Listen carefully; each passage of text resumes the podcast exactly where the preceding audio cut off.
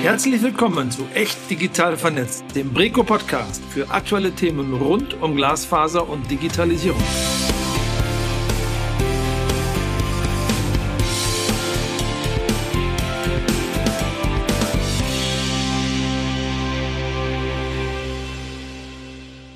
Hallo und herzlich willkommen zur sechsten Folge von Echt Digital Vernetzt. Wir sind Alicia Stengel und Lysia Mix und freuen uns, dass Sie uns heute zuhören. Ja, liebe Zuhörerinnen und Zuhörer, heute gibt es bereits die letzte Folge von Echt Digital Vernetzt in diesem Jahr und zum Jahresabschluss soll es um ein Thema gehen, das in der Telekommunikationsbranche in diesem Jahr nochmal enorm an Relevanz gewonnen hat und zugleich auch ganz gut in die Weihnachtszeit passt. Denn in der Weihnachtszeit sollten wir uns natürlich alle auf das besinnen, was für uns und unsere Mitmenschen wirklich wichtig ist. Und Alicia und ich wünschen uns, dass sich noch mehr Menschen mit dem Thema Nachhaltigkeit auseinandersetzen. Und genau um dieses Thema und darum, wie wir als Telekommunikationsbranche eine verantwortungsvolle und nachhaltige Digitalisierung gestalten können, darum soll es heute gehen. Ganz genau. Und um über dieses Thema zu sprechen, freuen wir uns sehr, heute Judith Luig bei uns im Podcast zu begrüßen. Judith Luig ist Diplom-Betriebswirtin und schon seit fast 17 Jahren für die Stadtwerke Münster tätig. Dort hat sie bereits verschiedene Unternehmensbereiche rund um Investitions- und Prozesscontrolling, Strategie und Politik begleitet und verantwortet. Und seit 2022 ist sie Stabsstellenleiterin Glasfaser und seit diesem Jahr zusätzlich Geschäftsführerin der Glasfaser Münster GmbH und Co. KG.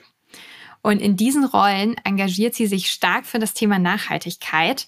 Auch explizit, als das Thema in der TK-Branche noch nicht allzu viel Fahrt aufgenommen hatte, hat sie 2022 nämlich mit den Stadtwerken Münster ein für die Branche wegweisendes Pilotprojekt gestartet. Dabei ging es um die Identifizierung von Nachhaltigkeitsindikatoren und Kennzahlen für den Ausbau und Betrieb von Glasfasernetzen. Ja, und liebe Judith, mit deinem Engagement für das Thema Nachhaltigkeit in der Telekommunikationsbranche bist du wirklich unser perfekter Gast für die heutige Folge.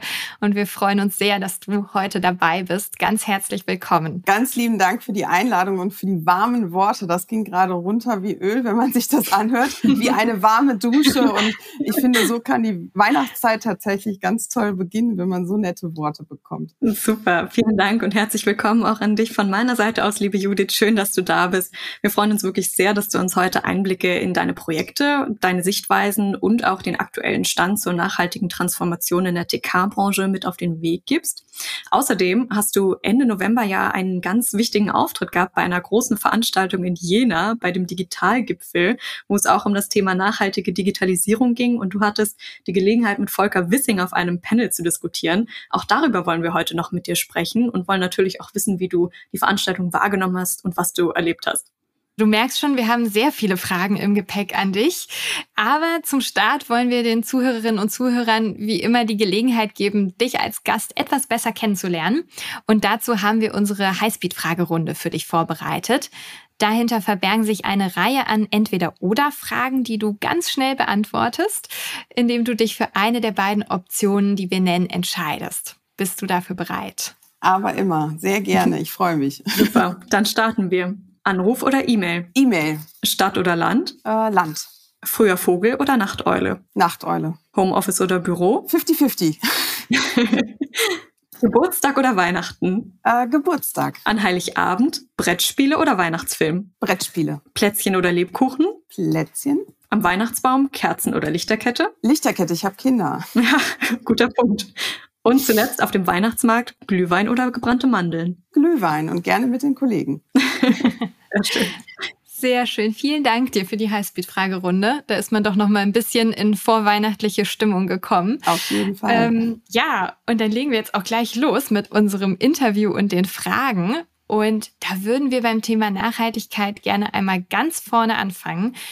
Was waren denn persönlich deine ersten Berührungspunkte mit dem Thema Nachhaltigkeit und warum ist dir das Thema dann so wichtig geworden? Ja, das Thema Nachhaltigkeit. Also ich glaube, dass wir als Energieversorger kümmern uns schon sehr lange, vielleicht nicht direkt um die Nachhaltigkeit, aber um das ganze Thema Umweltbewusstsein. Das ist ja immer schon was, was uns begleitet hat. Und ich bin gestartet im Bereich der Kraftwerke, also BAKWs berechnet. Und da ging es mir auch immer schon darum, dass wir Alternativen zum Thema Gas finden. Ich habe das ganze Thema Großkraftwerk damals begleitet bei uns bei den Stadtwerken. Das heißt, ein großes GOD-Kraftwerk berechnet. Also ich komme ja aus der kaufmännischen Sicht immer und ich gucke dann immer, macht es Sinn für ein Stadtwerk, ein Kraftwerk nochmal zu ertüchtigen oder sogar ein neues am gleichen Standort aufzubauen. Da haben wir uns 2019 tatsächlich gegen entschieden, weil die CO2-Preise zu dem Zeitpunkt schon durch die Decke gingen. Dann habe ich mich intensiv mit dem Thema Erneuerbare beschäftigt. Ja, auch da ging es immer darum, ähm, wir mussten oder wir sehen das als absolut sinnvoll, den Strom grün zu kriegen mit allen Schwierigkeiten, die es im Bereich der Windkraftanlagen gibt. Ja, und so kam es dann auch, dass ich im Bereich Strategie und Politik, du hattest es eben gesagt, liebe Alicia, dass ich äh, Strategie und Politik geleitet habe, mhm. ähm, erstmalig richtig ähm, ja durchs ganze Unternehmen geguckt habe, wo haben wir eigentlich Aspekte der Nachhaltigkeit und die Stadt damals auf uns zugekommen ist und gesagt hat, wir wollen Richtung Gemeinwohl uns orientieren und dann die Diskussion zum ersten Mal aufkam, ist Gemeinwohl eigentlich das, was wir zukünftig brauchen oder Nachhaltigkeit? Ja, und schon zu dem Zeitpunkt habe ich auf das Thema Nachhaltigkeit gesetzt und jetzt komme ich eigentlich auf den Telekommunikationspfad, was war dann bei der Telekommunikationsbranche dann total wichtig? Wir haben gemerkt, wir haben ein Riesenausbauprojekt. Wir brauchten ja Geld von außen, weil wir das alleine als Stadtwerk gar nicht stemmen können. Und die Banken sind auf mich zugekommen und haben gesagt, ja, wir können uns total gut vorstellen, Glasfaser in einen Green Bond mit aufzunehmen, wenn Sie mir, Frau Luig, sagen können, dass das Ganze denn auch nachhaltig ist. Und da war dann der Punkt zu sagen, es ist total wichtig, Nachhaltigkeit eigentlich gänzlich in alle Bereiche reinzubringen und in allen Bereichen zu berücksichtigen. Ja, und ganz nebenbei, ich habe es eben schon gesagt, habe ich zwei Kinder und ich denke auch immer wieder ran, ja, dass ich die Zukunft auch für meine Kinder vorbereiten will und da spielt Nachhaltigkeit einfach auch eine ständige Rolle in meinem beruflichen Dasein. Mhm.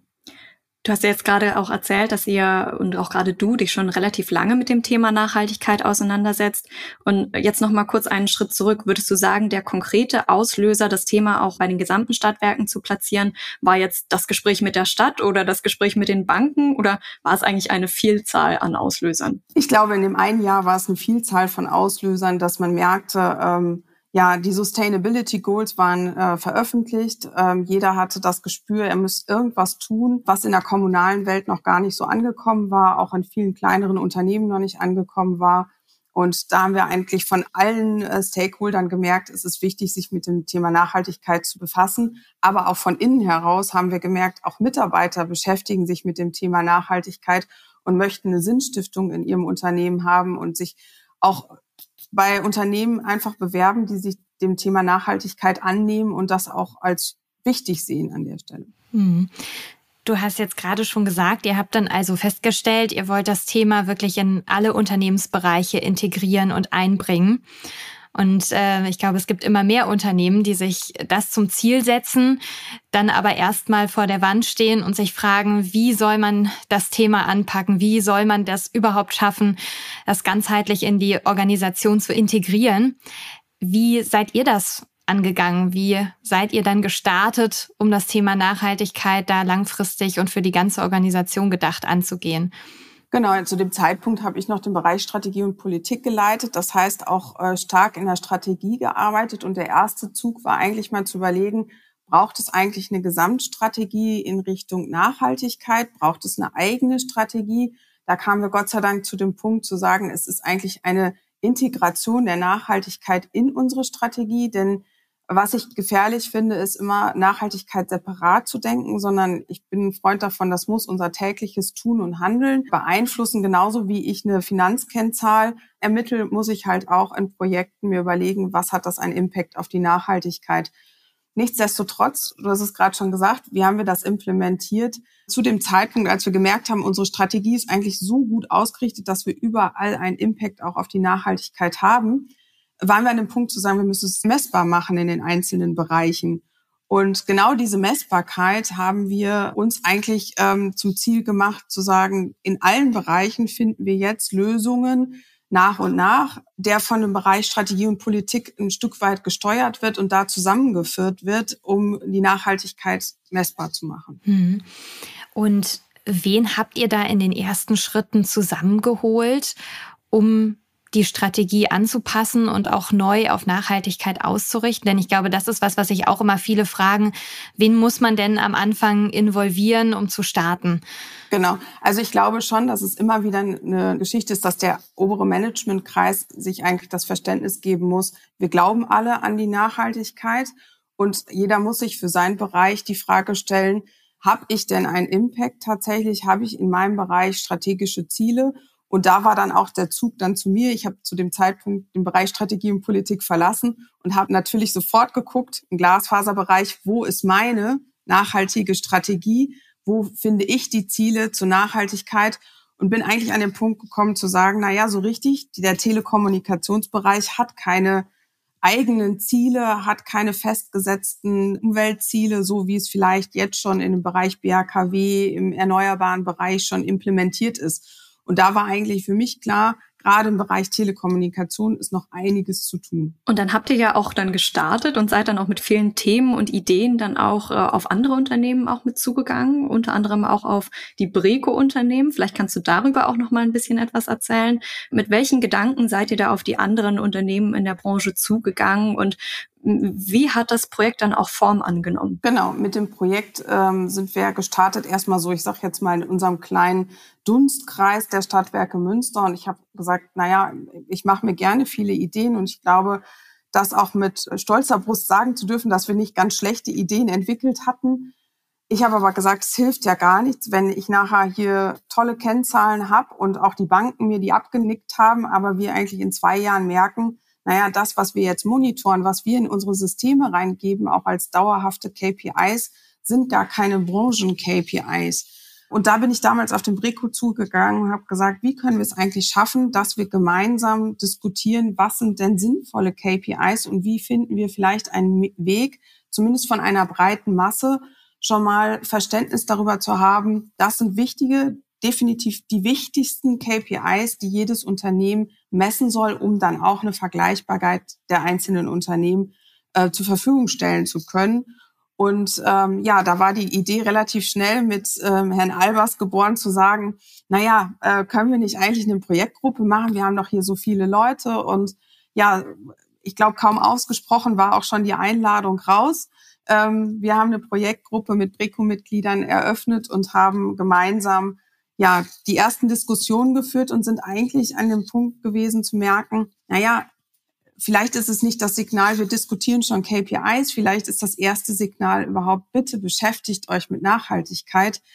Denn äh, viele Unternehmen waren wirklich gerade erst am Anfang. Und ich glaube, was wir erreicht haben in dem Jahr, und darauf können wir schon sehr, sehr stolz sein, dass viele Unternehmen jetzt einen Nachhaltigkeitsbeauftragten implementiert haben und sich überhaupt mit dem Thema Nachhaltigkeit und CSRD beschäftigt haben. Mhm. Das klingt auf jeden Fall sehr gut und auch wirklich wichtig, dass ihr das Thema auch so angestoßen habt und die Debatte dazu in der TK-Branche auch mit vorangetrieben habt.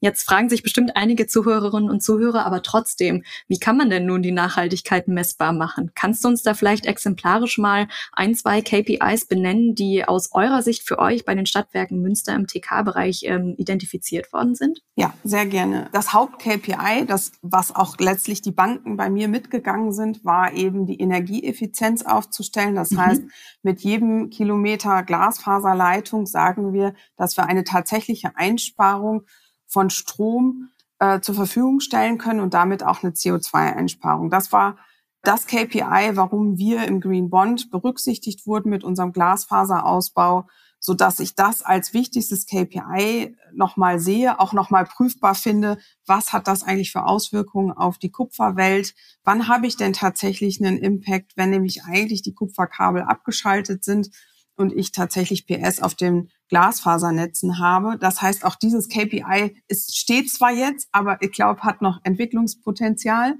Ähm, dieses ganze Thema Open Access finde ich ein ganz tolles Thema, weil wir auch gerade so viele Diskussionen haben. Ähm, brauchen wir Open Access? Ist es sinnvoll? Ich finde absolut und ich finde, es sollte definitiv Punkte geben, wenn ich eben meine Netze öffne, mhm. weil ich nämlich damit dann auch ähm, Impact schaffe, nämlich die Bereitschaft, andere auf mein Netz zu lassen, Wettbewerb zulasse und damit bestenfalls verhindere, dass wir doppelte Netzinfrastrukturen im Boden haben. Das heißt, auch das kann ein Impact sein auf die Nachhaltigkeit. Und das ganze Thema Verlegemethoden finde ich ein wichtiges Thema. Das heißt, ähm, da sind wir konkret im Ausbau. Es gibt unterschiedliche Verfahren, womit wir eben äh, weniger Material brauchen, unterschiedliche Tiefen möglich machen können und damit dann Impact eben auf die Nachhaltigkeit haben. Und für mich ein Herzensthema, weil wir das bei den Stadtwerken schon sehr früh diskutiert haben, das Thema Bodenmanagement. Bei uns in der Stadt ist es so, wenn wir einen Graben aufmachen, ähm, müssen wir die Originalstruktur zurückstellen. Das heißt, wir können keine recycelten Böden einbringen, sondern die müssen die Originalqualität wieder mitbringen, sodass aktuell oft Boden bei uns ausgenommen wird und ins Ruhrgebiet äh, mit LKWs gebracht wird und aus dem Ruhrgebiet heraus, aus den Sandgruben, dann feiner Sand wieder per LKW nach Münster transportiert werden. Und wenn man sich das in der heutigen Zeit einfach überlegt, ist das der absolute Wahnsinn. Ja. Das sind beispielhafte KPIs, die, finde ich, einen wichtigen Impact haben. Und darüber hinaus kann man sich, ja, auch das Thema Frauen in Führung, da gibt es ja so viele Themen, die alle auf die Nachhaltigkeit einzahlen können. Aber wir haben uns im ersten Zuge konzentriert auf tatsächlich die Ausbau-KPIs der Nachhaltigkeit im Telekommunikationsmarkt. Und ich glaube, das ist ein erster Wurf.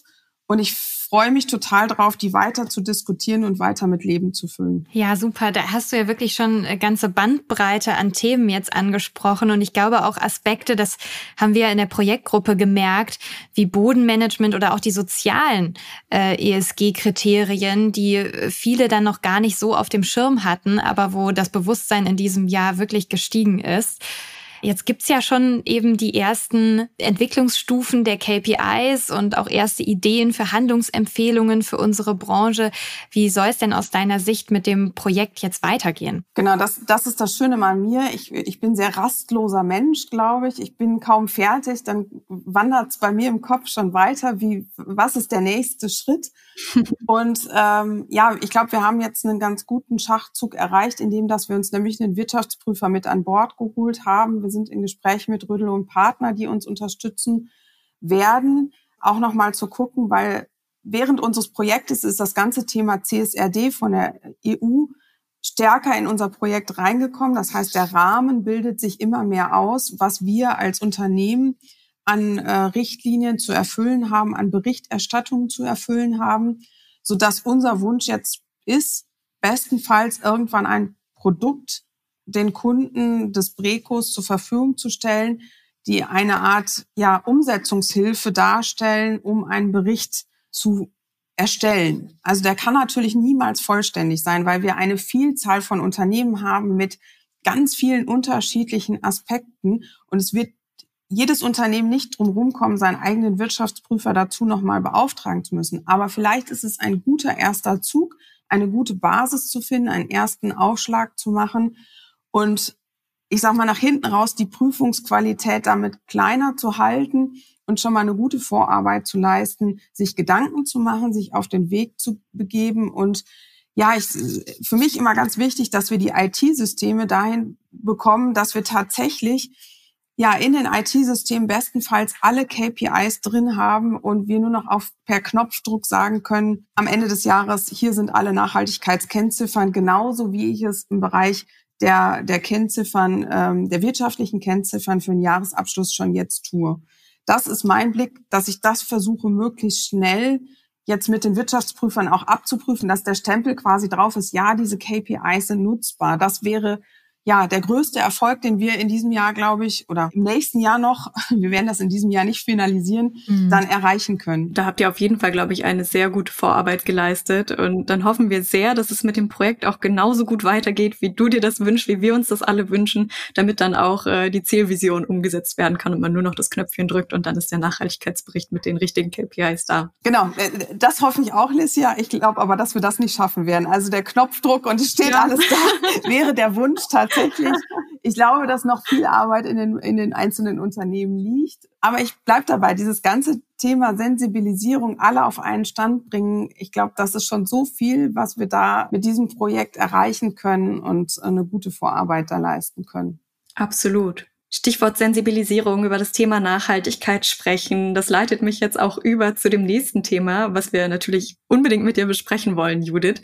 Ende November bist du beim Digitalgipfel gewesen, auf einem Panel äh, mit äh, Volker Wissing und noch anderen Kollegen. Aber erst einmal, bevor wir auf die Panel-Diskussion eingehen, wie hast du denn den Tag wahrgenommen, den Digitalgipfel an sich? Für mich war es der erste Ausflug zum Digitalgipfel. Ähm, ich muss gestehen, vor einem Dreivierteljahr waren die ersten Fragen, ob ich mir vorstellen kann, da mitzumachen. da habe ich noch nicht mal gewusst, was der Digitalgipfel ist. Das, da merke ich immer, wie kurz ich eigentlich in dieser Branche bin. Und ich glaube, ich wurde mir über die Tragweite auch erst über die Monate so richtig klar was das bedeutet. Und ich, ehrlich gesagt, richtig klar war es mir erst an dem Dienstagmorgen, als ich in einem Raum stand und die Begrüßungsveranstaltung von Volker Wissing und ähm, Robert Habeck stattgefunden hat, was das doch für eine besondere Ehre war, über Nachhaltigkeit sprechen zu können und das dann auch noch als kommunales Unternehmen. Ich muss sagen, eine wahnsinnig tolle Veranstaltung. Ähm, tolle Themen. Ich hätte gerne noch viel, viel mehr Zeit gehabt, weil es gibt einen Markt der Möglichkeiten, der ja eine Vielzahl der Digitalisierungsthemen und wer den Digitalgipfel vielleicht wie ich bis vor kurzem auch nicht kennt, es sind so viele Projekte am Start und ich muss ehrlich mit Stolz sagen, ich bin gerne Bürger Deutschlands, weil ich glaube, wir haben ganz, ganz viel im Fluss, was das Thema KI, wir brauchen uns nicht vor anderen Ländern verstecken. Wir haben ganz viele kluge Köpfe, die sehr, sehr viel gerade erarbeiten, die tolle Ideen haben. Ich wünsche mir manchmal sehr viel Mut, ähm, diese Themen auch einfach auf die Straße zu bringen. Ich bin auch ein Verfechter der 80-Prozent-Lösung und danach vielleicht die letzten 20 Prozent rauszuholen oder auch vielleicht auch mal zu sagen, das Projekt kommt nicht an den Start. Das waren viele Diskussionen rund um das Thema Governance, ähm, gerade im Bereich von KI, die ich sehr spannend fand. Wie viel Governance braucht eigentlich KI ähm, und wie viel braucht sie auch gerade nicht, um entfalten, sich entfalten zu können? Ich fand das ganze Thema der, äh, des Journalismus, KI-gesteuerter Journalismus, Fake-Journalismus total spannend, weil das einfach Themen sind, mit denen wir in unserer täglichen Arbeit tatsächlich ja weniger zu tun haben aber wir mit den Glasfasern natürlich die ganze Voraussetzung schaffen, dass entsprechend KI funktioniert. Insofern greifen die Themen total toll ineinander ein und wir merken einfach, wir bringen gerade die Grundlage, dass genau diese Anwendungen nachher auf den Fasern funktionieren. Und somit hat jeder in seinem ja ein Teil des Rädchens quasi. Und also ich bin mit Stolz nach Hause gefahren und habe gedacht, die Bundesrepublik Deutschland zeigt mir doch noch, wir schaffen, wir schaffen die Zukunft. ähm, auch wo wir gerade Gespräche haben, dass der, der Haushalt so im, im Negativen steht. Ich glaube, wir haben tolle Zukunftsprojekte. Und ja, eine tolle Erfahrung, definitiv. Wow, das klingt wirklich sehr inspirierend toll, dass du mit so einem guten Gefühl nach Hause gefahren bist. Und jetzt sind wir aber natürlich wirklich nochmal neugierig, wie denn auch das Panel, auf dem du gesprochen hast, gewesen bist. Lisia hat es gerade schon gesagt, du hast wirklich an einem der zentralen Panel auf der Hauptbühne mit Bundesminister Dr. Volker Wissing teilgenommen und außerdem waren auch noch Dr. Daniela Gerd Tom Makotten von der Deutschen Bahn und Srini Gopalan von der Deutschen Telekom dabei. Und ihr habt ja darüber diskutiert, wie die in der Gigabit-Strategie verankerten Ausbauziele möglichst nachhaltig erreicht werden können. Was waren für dich am Ende der Diskussion die wichtigsten Ergebnisse? Also ich hätte gerne noch Volker Wissing eingeladen, einfach noch mal nach Münster zu kommen, weil ich glaube, er war bei der Deutschen Bahn und äh, nicht in einem Glasfaserausbauprojekt, sodass seine Erinnerungen sehr stark in den KI-basierten Anwendungen der Deutschen Bahn lagen. Nichtsdestotrotz, glaube ich, sind wichtige Impulse passiert. Ähm, wir haben das Planungs- und Beschleunigungsgesetz, ähm, was jetzt kurz vor der Umsetzung steht, sodass ich hoffe, dass wir da wirklich Beschleunigung bekommen in den Genehmigungsprozessen. Ähm, es wird nochmal sehr spannend werden.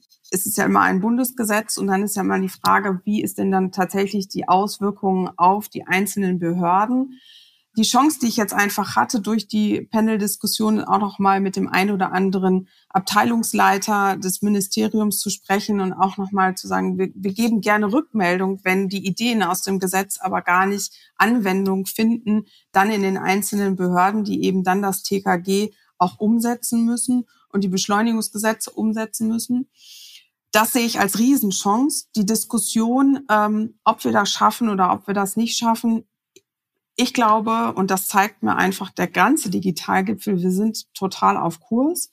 Wir wollen alle und ähm, ich glaube, wenn wir am Strang gemeinsam ziehen und nicht jetzt anfangen, uns gegenseitig das Leben schwer machen, dann haben wir eigentlich eine gute Chance und wir sollten immer auf die Anwendungen gucken, die jetzt gerade wie wild daran inspiriert sind, etwas zu tun, dass wir die Voraussetzungen auch schaffen, dass nachher die Anwendungen laufen. Und ähm, das nehme ich so ein bisschen als, als mein, mein äh, Herzensthema jetzt mit, dass wir das Richtige tun, dass wir alle teilhaben am Ausbau und ob das jetzt das kommunale Unternehmen ist, ob das die Telekom ist, es braucht uns alle in diesem Rad. Und ich glaube, deswegen hilft mir manchmal auch das Bashen gegen einzelne Teilnehmer nichts, weil ich glaube, es braucht uns alle in, in der Form, wie wir jetzt im Moment da sind. Und deswegen wünsche ich mir, dass damit der Ausbau auch tatsächlich bis 2030 erfolgt. Mensch, Judith, das wäre ja fast schon ein perfektes Schlusswort gewesen, aber wir haben tatsächlich noch zwei Fragen im Gepäck, mit, über die wir mit dir natürlich noch sprechen wollen. Ähm, denn beim Digitalgipfel oder im Rahmen des Digitalgipfels äh, wurden ja auch Eckpunkte für Handlungsempfehlungen für einen nachhaltigen Netzausbau veröffentlicht. Diese Eckpunkte wurden von WIG und PwC erarbeitet im Auftrag des BMDV und sollen jetzt eine Basis für die weitere Erarbeitung der richtigen Handlungsempfehlungen für nachhaltigen Netzausbau darstellen. Sag doch einmal, was hältst du von diesen Eckpunkten und was ist jetzt für den weiteren Prozess aus deiner Sicht wichtig? Jetzt sage ich immer gerne ganz offen dazu, ich bin äh, so ein bisschen Beteiligte des Prozesses, deswegen darf ich ja auch schon fast nichts Schlechtes sagen, denn auch ich habe Karten geklebt, die dazu führten, dass die Eckpunkte so ähm, erschienen sind, wie sie da stehen. Nein, ähm, ich glaube, dass der Impuls total wichtig ist, dass auch vom, vom Ministerium jetzt die Wichtigkeit von Nachhaltigkeit nochmal in den Vordergrund gerückt ist damit, ich glaube, wir stehen da am Anfang. Ähm, nicht ohne Grund heißt es ja, dass wir Eckpunkte haben und noch keine Handlungsempfehlung. Mhm. Hier ist das Thema für mich Geschwindigkeit total wichtig, dass wir Geschwindigkeit aufnehmen, jetzt möglichst schnell die Handlungsempfehlungen zu entwickeln. Und ich glaube, die Handlungsempfehlungen können eine gute Basis geben, auch nochmal zu schauen, wie wird denn der Sektorleitfaden vom CSRD aussehen. Ich gehe ganz stark davon aus, dass es einen Sektorleitfaden für die Telekommunikationsbranche mhm. gibt. Zumindest mhm. ist es so angekündigt. Und das muss man jetzt ja zueinander bringen, weil es hilft uns nichts, wenn die Handlungsempfehlungen nachher ganz andere Empfehlungen aussprechen als der CSRD-Sektorleitfaden. Das heißt, das sind alles noch Themen, die ich mir im nächsten halben Jahr wünsche. Und ich glaube, die müssen im nächsten halben Jahr erfolgen, denn äh, die Sektorleitfäden sind mehr als überfällig, damit wir alle unsere CSRD-Berichte aufsetzen können und da entsprechend den sicheren Handlungsrahmen einfach haben, dass die auch entsprechend richtig sind. Und insofern, ich finde das Thema gut, dass es platziert ist, vielleicht schon fast ein bisschen, ja, ich sage mal zwei Minuten vor zwölf. Aber es ist noch passiert, es ist in diesem Jahr noch passiert. Da hatten wir auch in der Branche schon zwischendurch Angst, dass es gar keine Handlungsempfehlungen mehr oder auch gar keine Eckpunkte mehr gibt. Insofern war es, glaube ich, der richtige Zeitpunkt, das zum Digitalgipfel zu tun. Ich bin gespannt, was in den nächsten Wochen noch in diesem Jahr passiert. Und vielleicht können wir entspannt äh, nicht nur den nachhaltigen Weihnachtsbaum suchen, sondern auch äh, da sehen, dass die Nachhaltigkeit von ganz oben und nicht nur in den Unternehmen gesehen wird. Ja, wir sind definitiv auch sehr gespannt, wie es mit den Handlungsempfehlungen jetzt weitergeht.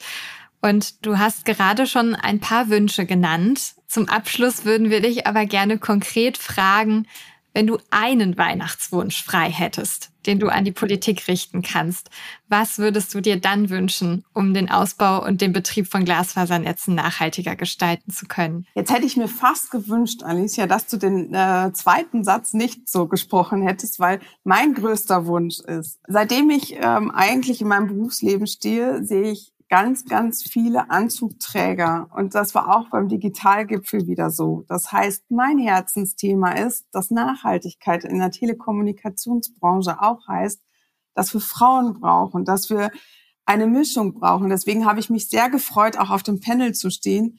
Denn wir hatten wirklich Pari-Pari-Situationen da oben, was sehr, sehr selten ist. Und ich wünsche mir mega Frauenpower. Mhm. Ich finde hier, unser Gespräch zeigt auch wieder, wir sind drei, ja. ich zähle mich jetzt einfach mal dazu, junge, dynamische Frauen, ähm, die was voranbringen wollen. Und ich finde gerade Nachhaltigkeit hat so viele Aspekte des jungen, dynamischen. und würde mir einfach mehr wünschen, noch mehr Frauen da vorne zu sehen, die Unterstützung bekommen. Und ähm, denn da gibt's viele kluge Köpfe mit vielen guten Ideen, die Förderer brauchen. Und ich bin überhaupt kein Freund von Quoten, aber Nachhaltigkeit hat halt die Chance, indirekt doch wieder die Quote so ein bisschen, ja, äh, zumindest die Messbarkeit in den Vordergrund zu bringen, ob wir denn tatsächlich auch Frauen in vorderen Führungspositionen sehen. Insofern wäre das mein Wunsch, da noch mal ein Augenmerk drauf zu legen. Und ich glaube, alles andere ist im Fluss. Da brauche ich, glaube ich, ähm, ja, arbeite ich gerne weiter an der Basis, um das ganze Thema voranzubringen. Das klingt wirklich nach einem sehr, sehr guten Wunsch, äh, den wir, glaube ich, auch so unterschreiben. Den würde ich auf jeden Fall auch unter den Weihnachtsbaum legen. Insofern wirklich vielen, vielen Dank, ähm, nicht nur für das heutige Gespräch mit dir, Judith, sondern auch für deine ganze Arbeit in der Telekommunikationsbranche und auch an dem ganzen Nachhaltigkeitsthema. Danke, dass du mit uns da das Thema weiter vorantreibst. Und wir freuen uns natürlich, zu dem Projekt und auch zu vielen weiteren spannenden Themen mit dir noch in den, im Austausch zu bleiben. Wirklich herzlichen Dank für das Gespräch und wir wünschen dir dann jetzt schon mal ein wunderschönes Weihnachtsfest und einen guten Start ins neue Jahr. Ganz lieben Dank. Ich danke euch für die Gelegenheit und ähm, ja, macht weiter so. Ich finde eure Podcasts super und euch auch ein schönes Weihnachtsfest, allen anderen, die den Podcast hören, ein paar ruhige Tage und ja, und dann einen nachhaltigen Start ins neue Jahr. Dankeschön, Judith. Jetzt folgt der Breco News Check. Und damit sind wir auch schon beim letzten Teil unserer heutigen Folge angekommen, dem Breco News Check. Und dazu begrüßen wir wieder ganz herzlich unseren Breco Geschäftsführer Dr. Stefan Albers, wir sind gerade wieder zurück von unserer Breco-Jahrestagung letzte Woche in Berlin. Ein wirkliches Branchenhighlight zum Jahresende. Ich glaube, wir stehen alle noch unter den vielen tollen und vielfältigen Eindrücken. Und das wollen wir heute mit dir noch mal kurz Revue passieren lassen. Deshalb erzähl doch mal, wie ist es dir auf der Jahrestagung ergangen und was waren deine Highlights? Ja, die Jahrestagung wirkt immer noch nach. Ich bin immer noch äh, ganz begeistert. Wir haben unsere Jahrestagung zu dem Jahresabschlusstreffen der Glasfaserbranche entwickelt. Wir hatten über 750 Gäste aus Wissenschaft, Wirtschaft, Politik äh, vor Ort und wir sind auch zu ganz wichtigen Ergebnissen gekommen. Welche Ergebnisse sind denn besonders hängen geblieben bei dir? Also wir hatten zwei große Ziele. Zum einen die Stärke der Glasfaserbranche zu zeigen und zum anderen auch ein bisschen Ruhe in den Markt zu bringen. Und es ist uns gelungen, zum einen natürlich deutlich zu machen, dass die Herausforderungen für den Glasfaserausbau schon deutlich gestiegen sind. Aber auf der anderen Seite ist auch klar geworden, dass die Unternehmen, die Unternehmen unseres Verbandes auch bereit sind, äh, weiter in Glasfaser zu investieren, um das große Ziel zu erreichen, nämlich flächendeckenden Glasfaserausbau bis 2030. Ja, Stefan, ein Thema, was uns nicht nur auf der Jahrestagung ganz intensiv umgetrieben hat, sondern auch in der alltäglichen politischen Arbeit wirklich immer wieder präsent ist, ist das Thema Gigabit-Förderung. Ja, trotz der Priorisierung der Fördermittel und der Landesobergrenzen, die in dem Gigabit-Förderprogramm 2.0 eingesetzt worden sind, sind ja leider, ist es im Oktober rausgekommen, sind die Landesobergrenzen nahezu in allen Bundesländern überschritten worden. Das heißt, es wurden sehr viel mehr Förderanträge gestellt, als eigentlich auch Geld im Fördertopf ist. Dabei ist es auch nach den ersten Evaluationsergebnissen des BMDV sehr deutlich geworden, dass nicht mal bei allen eingereichten Projekten auch wirklich eine Förderbedürftigkeit vorliegt. Und darüber hat sich jetzt auch die Branche mit dem BMDV Anfang Dezember ausgetauscht, um zu überlegen, was sich denn jetzt ändern muss. Stefan, aus deiner Perspektive, was muss sich in Sachen Förderung im Jahr 2024 ändern? Auch das haben wir ganz klar gemacht auf der Jahrestagung mit unserer alten Forderung, die wir immer schon postuliert haben, eine Milliarde Förderung pro Jahr reicht vollkommen aus. Mehr verträgt dieser Markt nicht, damit sich auch der eigenwirtschaftliche Ausbau nicht mit dem geförderten Ausbau kannibalisiert. Und der schöne Nebeneffekt ist, wir alle wissen um die Haushaltssperre, dass wir damit, wenn wir die Förderung reduzieren von drei Milliarden derzeit pro Jahr auf eine Milliarde, können wir in den nächsten drei Jahren auch einen deutlichen Beitrag leisten, nämlich 6 Milliarden Euro Mittelreduzierung. Eine Milliarde Förderung. Reicht das wirklich, Stefan? Ja, das zeigt äh, die Erfahrung der, der, der letzten Jahre, dass mehr der Markt nicht verkraftet, wenn wir sehen, wie viel Fördermittel beantragt wurden seit 2016. Und von diesen ganzen Fördermitteln sind Stand heute erst 20 Prozent wirklich abgerufen und verbaut. Das macht das Ganze deutlich und insofern ist das eine klare Forderung äh, von uns. Aber das allein reicht nicht aus. Das allein reicht nicht aus. Was muss noch passieren? Nein, wir müssen noch deutlicher, und das wäre der zweite wichtige Punkt, die Fördermittel auch klar priorisieren. Der Bürgermeister, die Bürgermeisterin vor Ort muss wissen, wann es überhaupt Sinn macht, ein Markterkundungsverfahren zu starten oder einen Förderantrag zu stellen. Und hier müssen wir klare Vorgaben machen, dass es nicht zu so einer großen Flut von Markterkundungsverfahren und Förderanträgen kommt. Dann, wenn ich von vornherein weiß, der Förderantrag macht gar keinen Sinn oder das Markterkundungsverfahren, dann kommt es auch nicht zu dieser Flut. Und da, so kennt man das vom Breco, werden wir jetzt sehr zeitnah nochmal einen ganz konkreten Vorschlag unterbreiten, wie das gelingen kann. Okay, das sind klare Aussagen und Forderungen von dir. Die nehmen wir mit ins neue Jahr und sind sehr gespannt, was sich dann in Sachen Förderung 2024 tut. Und das leitet uns dann auch schon über zum Jahresabschluss für unseren Podcast 2023, denn wir sind am Ende dieser sechsten Folge angekommen. Und äh, vielen Dank auch an Sie, liebe Zuhörerinnen und Zuhörer und an dich, Stefan, dass Sie heute bei der Folge wieder dabei waren. Abonnieren Sie gerne unseren Podcast, um auch 2024 immer von neuen Folgen zu erfahren. Und nun wünschen wir Ihnen ein besinnliches Weihnachtsfest und einen schönen Jahresausklang. Seien Sie unbedingt gespannt auf die nächsten Folgen im neuen Jahr, denn es stehen bereits spannende Themen und Gäste fest und wir freuen uns, wenn Sie im nächsten Jahr weiter dabei sind. Machen Sie es gut. Das war Echt Digital Vernetzt, der Breco-Podcast für alle aktuellen Themen rund um Glasfaser und Digitalisierung.